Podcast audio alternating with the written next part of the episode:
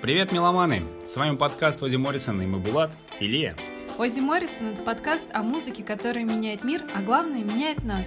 Здесь мы говорим обо всем, что нам так интересно. Отличные музыканты, крутые альбомы и песни, факты, которые сложно найти в Рунете и Википедии.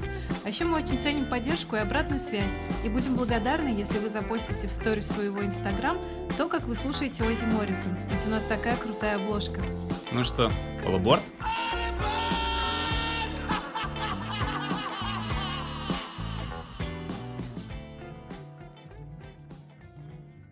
финальный эпизод первого сезона подкаста Оди Моррисон, в котором мы рассказываем про британский инди. Причем это не обязательно инди-рок. Тут есть и Флоренс с таким больше арт-роком, и бритпоповский Blur, и даже синтепоп от Churches. Хронология альбомов, о которых мы говорили, начинается с 97 года и заканчивается 2018. Да, и почему мы выбрали именно эти альбомы? По мне так выбор был в какой-то степени органичным, то есть что-то в подсознании само, мне кажется, подсказало нам, что именно выбрать, так как я вижу все эти альбомы, так или иначе, как переход для группы на новый для них или просто другой уровень, или точнее сказать, вход в новый этап. И хотелось бы об этом рассказать. На самом деле критериев могло быть множество.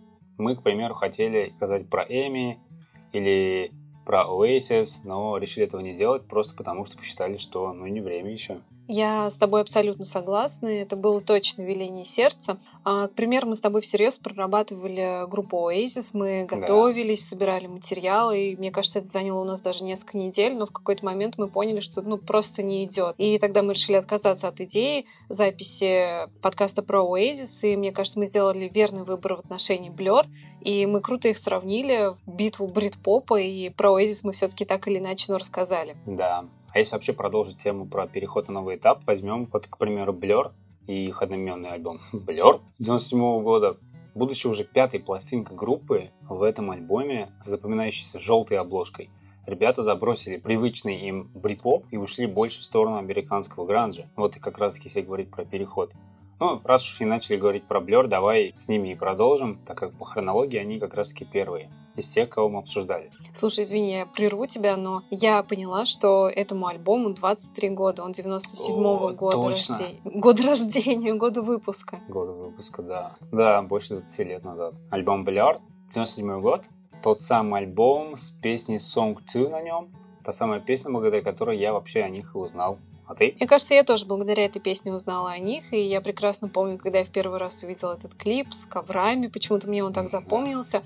Ну и большинство людей в мире, если знают группу Blur, то знают именно по этой песне. И, может быть, даже не всегда знают, как называется группа, но песня настолько стала ходовой и очень коммерческая. Мы ее слышали и в рекламе, и на футбольных матчах, если я не ошибаюсь. Mm-hmm. И она крутая. Даже сейчас. Даже но... спустя 23 года. Да, это такой интересный кейс. Song 2. Она прям очень сильно закоммерциализированная такая. Ее действительно можно услышать и в торговых центрах, и в рекламе, и по телевизору, и в фильмах, и в сериалах на стадионах, на фестивалях, где угодно. И мне кажется, что э, группа Blur получает большие деньги за нее сейчас именно ну, отчисления какие-то. Я на это надеюсь. Песни. Весь этот альбом это больше альтернатива, чем Индии. Мне было интересно узнать, что сподвигло их к этому.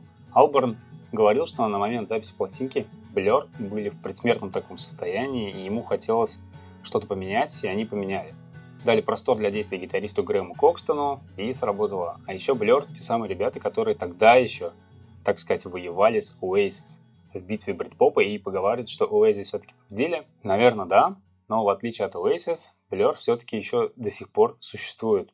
Как тебе вообще было готовиться к Blur? Мне было готовиться довольно легко, я слушала их с интересом. Я не скажу, что я фанатка Blur, и я не буду их переслушивать часто после записи этого подкаста, но тем не менее я убедилась в том, что Дэймон Алберн — это невероятно талантливый музыкант mm-hmm. и невероятно недооцененный музыкант, потому что то, что он творил из Blur, и то, что он творил и творит с Gorillaz, это просто ну, какой-то отвал башки, мне кажется. Но давай все-таки обсудим еще бритву. Бритву. Битву бритпопа. Кто, на твой взгляд, победитель? Наверное, все-таки Oasis потому что они как будто бы обрели намного большую популярность, чем Blur. Тут, наверное, было много различных факторов, почему так произошло, и не только их имидж, но, может быть, из-за того, что... Потому что они все время в одной какой-то стези такой шли, вот этой своей такой брит-поп и все, да. Ну, по сути, они звучат не, не, неправильно сказать одинаково, но они именно в таком одном векторе все время идут. Blur, наоборот, хотели как-то с одного металла, с другой, да, вот сначала играли брит-поп, потом ушло в какой-то такой американский гранж, потом стал такой легкий инди, пробовали себя в разном. А Oasis, они шли в одном образе, они выглядели постоянно одинаково, по большей части в черном, и музыку играли одну. Но я сам отдаю предпочтение группе Blur, потому что они для меня выглядят намного более дружелюбными, чем Oasis, и, ну, это такие ребята, которых с которым хочется, которым хочется пожать руку и сказать спасибо, все было клево, спасибо, что сыграли. И не испугаться, в отличие от Лима Геллахера, которого даже через, даже через экран ноутбука или телефона ты чувствуешь его да, конечно. а, такой, ну не негатив, я не знаю, но агрессию, нескрываемую агрессию, кстати. Да.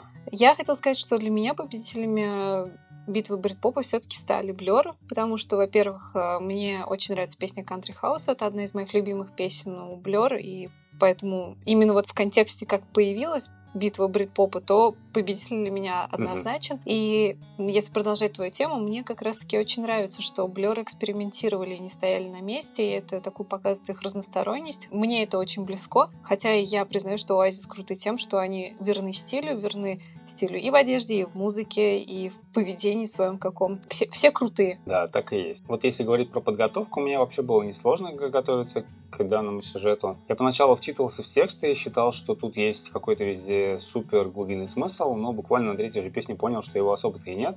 Тут все больше завязано на музыке, а еще на ней трек, который исполняет только сам гитарист, тоже есть. Пластинка, которую стоит послушать для того, чтобы увидеть, как можно перестроиться от популярного тогда брит-попа к более грязному звучанию гранжа. Ничего от этого не потерять. Ну что, следующие исполнители, следующий альбом. Сейчас мы будем обсуждать The Libertines и О, их одноименный да. альбом 2004 года. The Libertines. Это альбом, с которого мы начали наш сезон. Ох, что это за альбом? Скажу честно, это группа, которая мне очень нравится до сих пор. Я искренне считаю, что если говорить про британский инди, то не рассказать про Libertines, ну, было бы просто кощунством. Говоря о The Libertines, на первый план всегда выходят два парня. Карл Барат и Пит Дуэрти – так уж повелось, что их в медиапространстве часто инфоповоды создают вот именно они, но Пит даже, наверное, больше. Тексты песен на пластинке очень часто затрагивают круговорот ссор, любви, дружбы, ненависти между Карлом и Питом.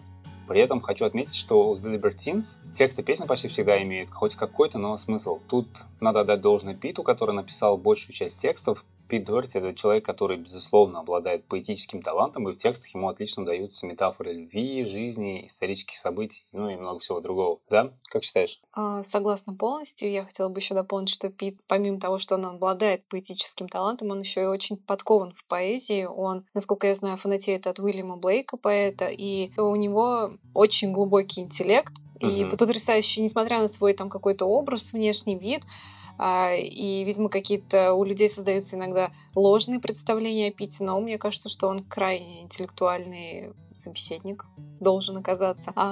Я хотела бы сказать, что я все-таки вначале узнала группу Baby Shambles. Это группа Пита Дуэрти, Карл Баратов да. в ней не присутствует. У них разное немножко звучание. Мне Baby Shambles ближе, потому что они звучат чище, больше прям инди-инди. И сам образ э, Пита во времена Baby Shambles, когда у них был такой расцвет, это мне очень все близко и нравится. Но The Libertines я отдаю им должное за их звучание, оно очень крутое за вот эту такую а, непринужденность, расхлябанность. Да, немножко такой скомканный, как будто да, бы. Ну, в таком хорошем смысле. Угу. Альбом получился.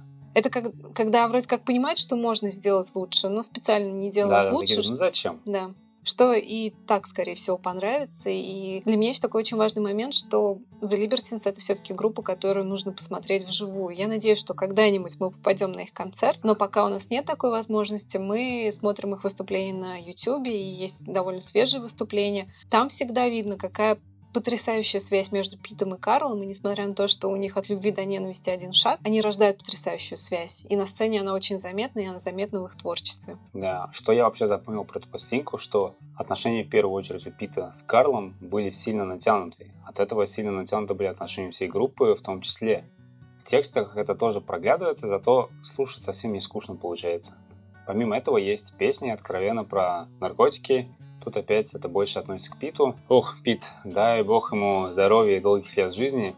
При этом есть еще пара песен, которые мне не нравятся от слова совсем, но я их пропускаю. Ну, это только я. Я, честно, со своей стороны тоже желаю Питу здоровья, потому что есть один исполнитель, которого я уже никогда не увижу, это Эми Вайнхаус, и все-таки наркотики оказали на ее здоровье очень сильное влияние, и я надеюсь, что Пита мы увидим. Может, Пит, про... Может, Пит э, исполнит судьбу Ози Осборна и Кита Ричарда. И, и доживет до 70 с лишним лет. И больше, да. Может очень быть. хочется верить. Да. Итак, следующая пластинка, а, альбом группы Kasabian с одноименным названием очередным Kasabian 2004 года. Это пластинка оказалась для меня открытием, потому что я не был готов услышать такую смесь рока и электроники. Причем, когда мы готовились к записи и набирали материал, я открыл для себя несколько песен, которые не слышал до этого, но которые мне очень понравились. А, Касабин всегда были для меня ребятами, которых очень приятно слушать за их оригинальность. Но тут я прям открыл для себя новую страницу. А еще это группа, которую мы с тобой, кстати, видели живую. Да, на пикнике афиши в 2000 в 17 В 17 году, да. Касебин — это тот альбом, который не потребовал от Касебина еще пару других альбомов, так сказать, для раскачки. Потому что им они выстрелили сразу. Может быть, в позитивном плане сказалось на них то, что группа фактически существовала уже 8 лет, и за это время вполне можно было бы уже и набраться опыта и понять, что от них ждут. Видимо, так и произошло. Еще я запомнил, что тексты песен вообще никак не были связаны даже с названиями самих песен. А еще это, наверное, и такие тексты из всего нашего сезона, которые несут вообще, в принципе, минимальный смысл. За исключением, наверное, Rhythm is Treason, песня о неприятии мира вокруг. Послушайте выпуск, посмотрите клип. А, на этом альбоме играет их еще один гитарист, тогдашний Крис Карлов, который уже больше не с ними, да. Респект группе за такое количество музыкальных боевиков, которые до сих пор звучат в кино и играх. Тебе как альбом? Мне очень нравится и альбом, мне очень нравится группа Касейбиан, и мне было невероятно интересно читать о них, узнавать что-то новое, начиная от названия группы, как это все переводится, как группа образовалась, как они выстраивали отношения в коллективе. Однозначно рекомендую Касейбин к прослушиванию. Это не такой классический инди, как мы привыкли все и видеть, и слышать, но группа однозначно стоящая. А, да, мы их видели, и для меня это оказалось каким-то невероятным открытием. Я ничего не ожидала от группы Касейбин вживую, я не, не смотрела их живых выступлений до этого.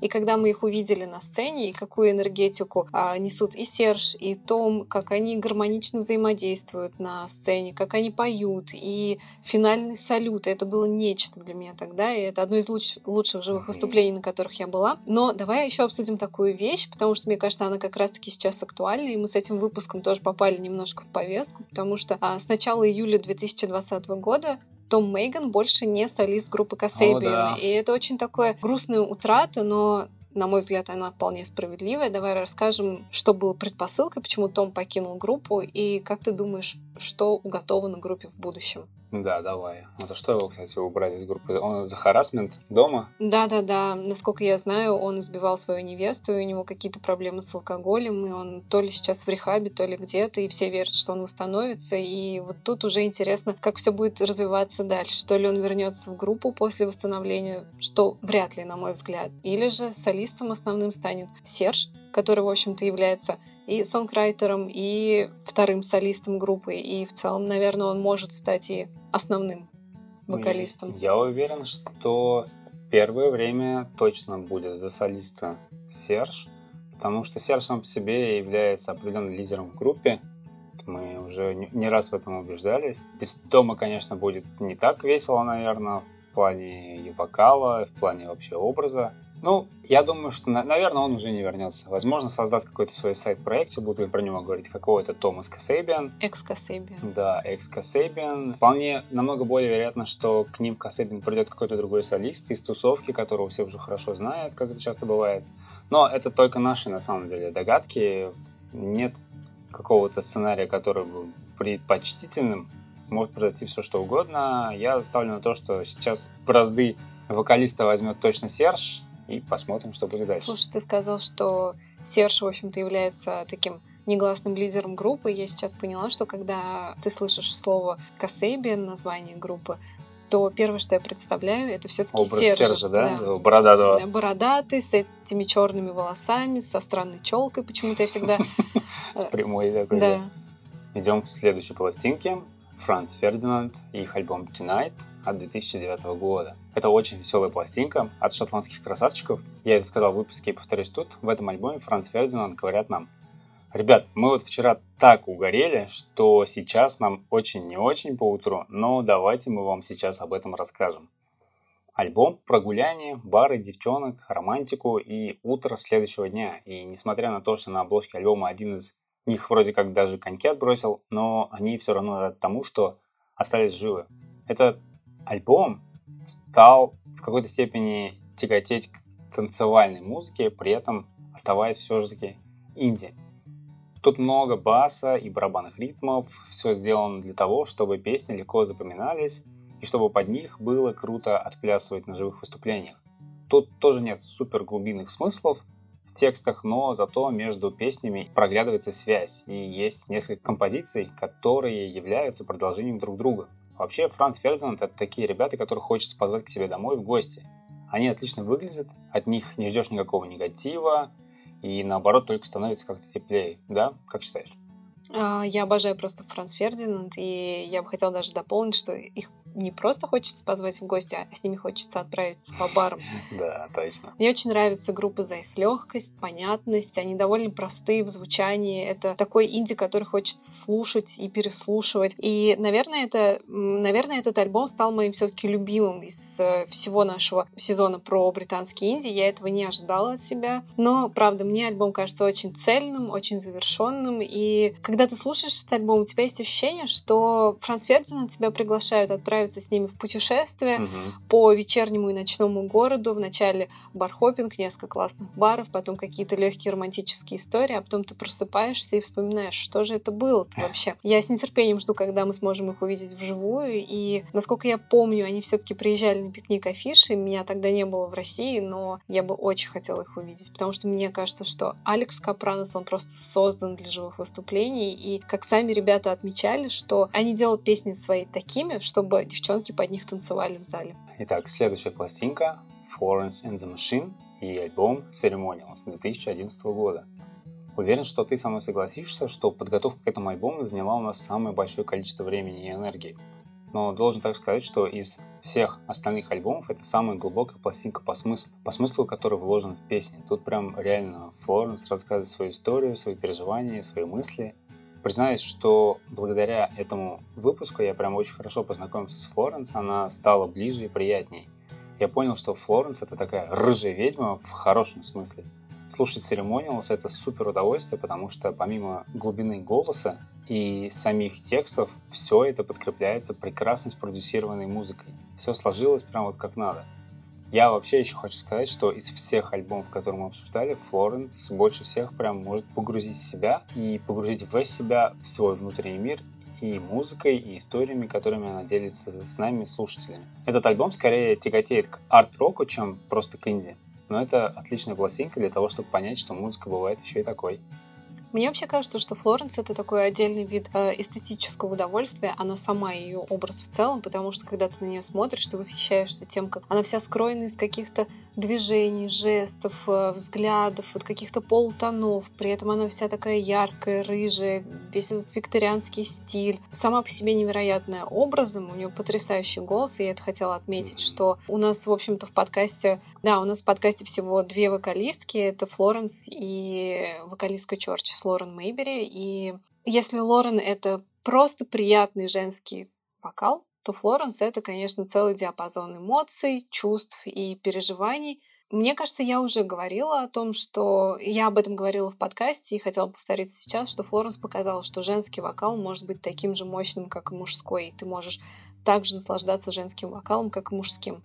Следующая пластинка Arctic Monkeys, 2013 год, альбом AM красавчики Arctic Monkeys со своим ужаснейшим акцентом, хотя еще более ужасный британский акцент, разве что, наверное, у The Libertines.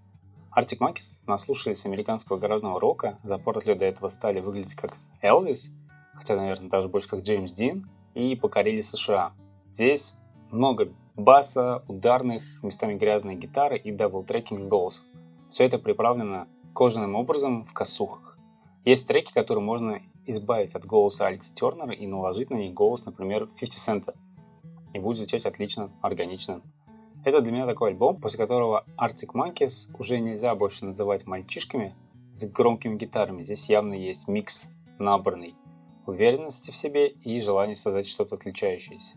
Мне кажется, будет правильно сказать, что главная тема этого альбома, что мы красавчики и хотим дальше такими и оставаться, да? Ребята однозначно красавчики, просто потому что это моя любимая группа, и я этого не скрываю. Мне кажется, я в подкасте сотню раз призналась в любви Arctic Monkeys, и вообще, когда мы выбирали, какой альбом мы будем слушать, это был для меня сложный выбор. Я тяготею больше всего к альбому Хамбак, это мой любимый альбом, но я понимаю, что он нелюбим и фанатами, и, скорее всего, обычным слушателям, который вдруг решит поинтересоваться творчеством Arctic Monkeys, ну, как-то он не зайдет. Э, последний альбом мы вообще не трогаем, потому что там прям совсем на любителей, и Алекс Тернер уже себе позволил в последнем альбоме создать ту музыку, которую ему вот прям захотелось создать, и плевать, что подумают uh-huh. и общественность, и фанаты и музыкальные критики. Творю, что хочу. И мне кажется, это отличительная черта Arctic Monkeys. Они скачут от стиля к стилю, при этом у них получается все очень круто. Во многом за счет и самого образа Алекса мы видели, по крайней мере, я видела, потому что я с самого начала создания группы их фанатка, я отслеживала, как менялся его образ, как он становился таким мускулинным, таким красавчиком, а уж э, в альбоме «Эм» он реально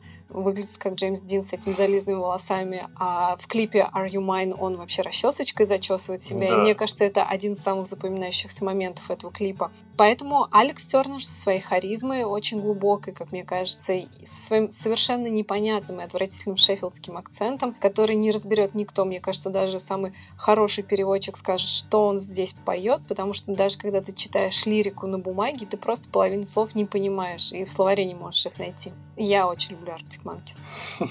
Я знаю.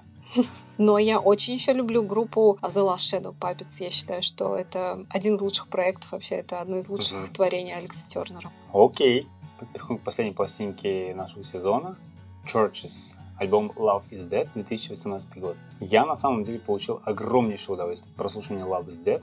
Это плюс ко всему единственный альбом в нашем сезоне, который полностью электронный, а не роковый шотландское трио, которое уже и не трио вроде как, записали третий на сегодня альбом, который ознаменовал их переход больше даже к такому поп. Название альбома говорит само за себя, пластинка наполнена романтикой ушедшей любви, никоим образом не вводит в депрессию, а наоборот, она звучит очень успокаивающе. 80s Never Die, и так здорово, что Churches выбрали для себя звучание именно синтепопа 80-х и примерили его еще и на наши дни. Я очень люблю эту пластинку, и она одна из тех, которые я переслушиваю время от времени.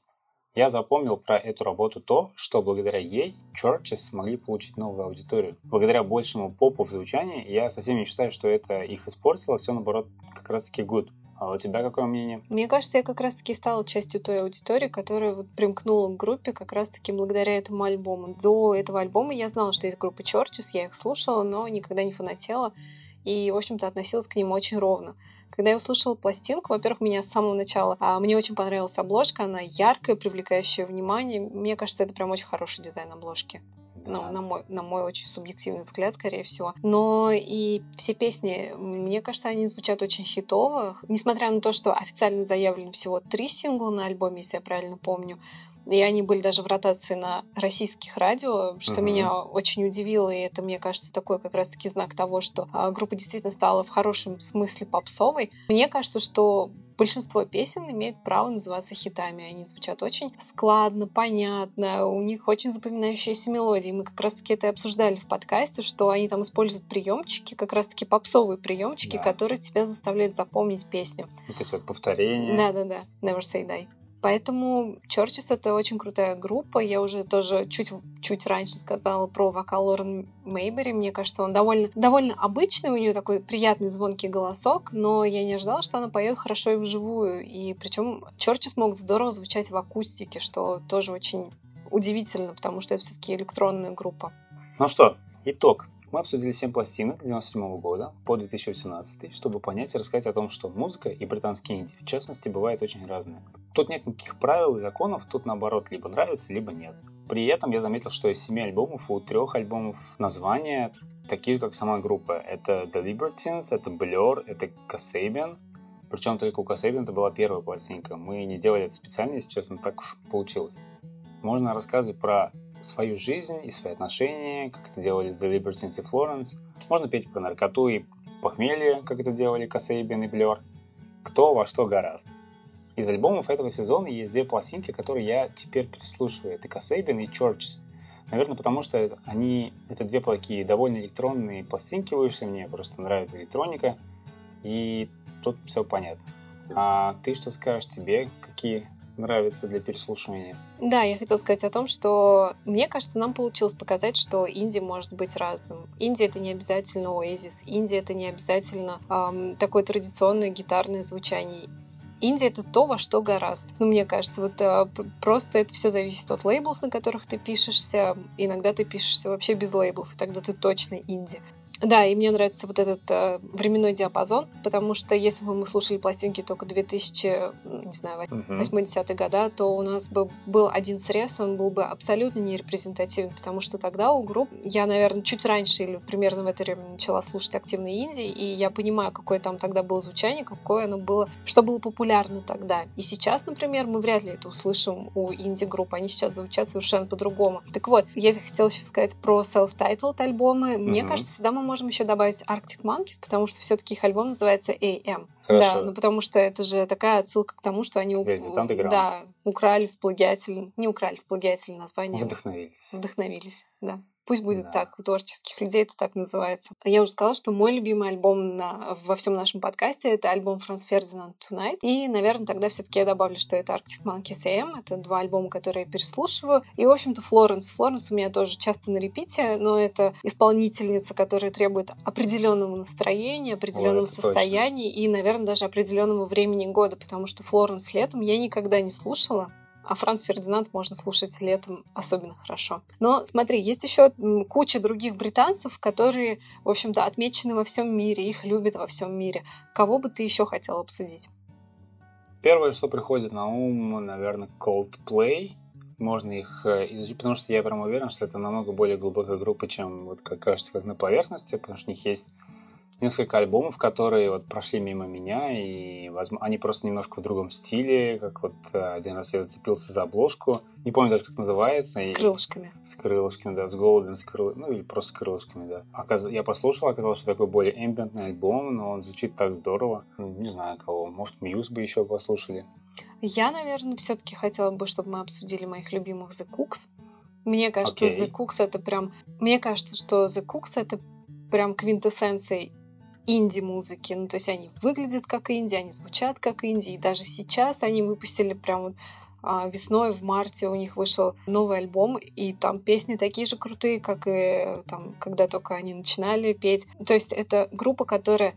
Она верна своему стилю, это как раз-таки про то, что мы с тобой говорили, что Oasis из... от альбома к альбому продолжали быть верны себе, The Cooks тоже верны себе. Они не особо экспериментируют, но они регулярно выпускают альбомы, они регулярно гастролируют, они круто выглядят, и мне кажется, они благодаря этому и поддерживают вот такой вот классный образ, и их любят по-прежнему из-за этого. Yeah. Я бы еще сюда, наверное, добавила группу э, эм, Editors.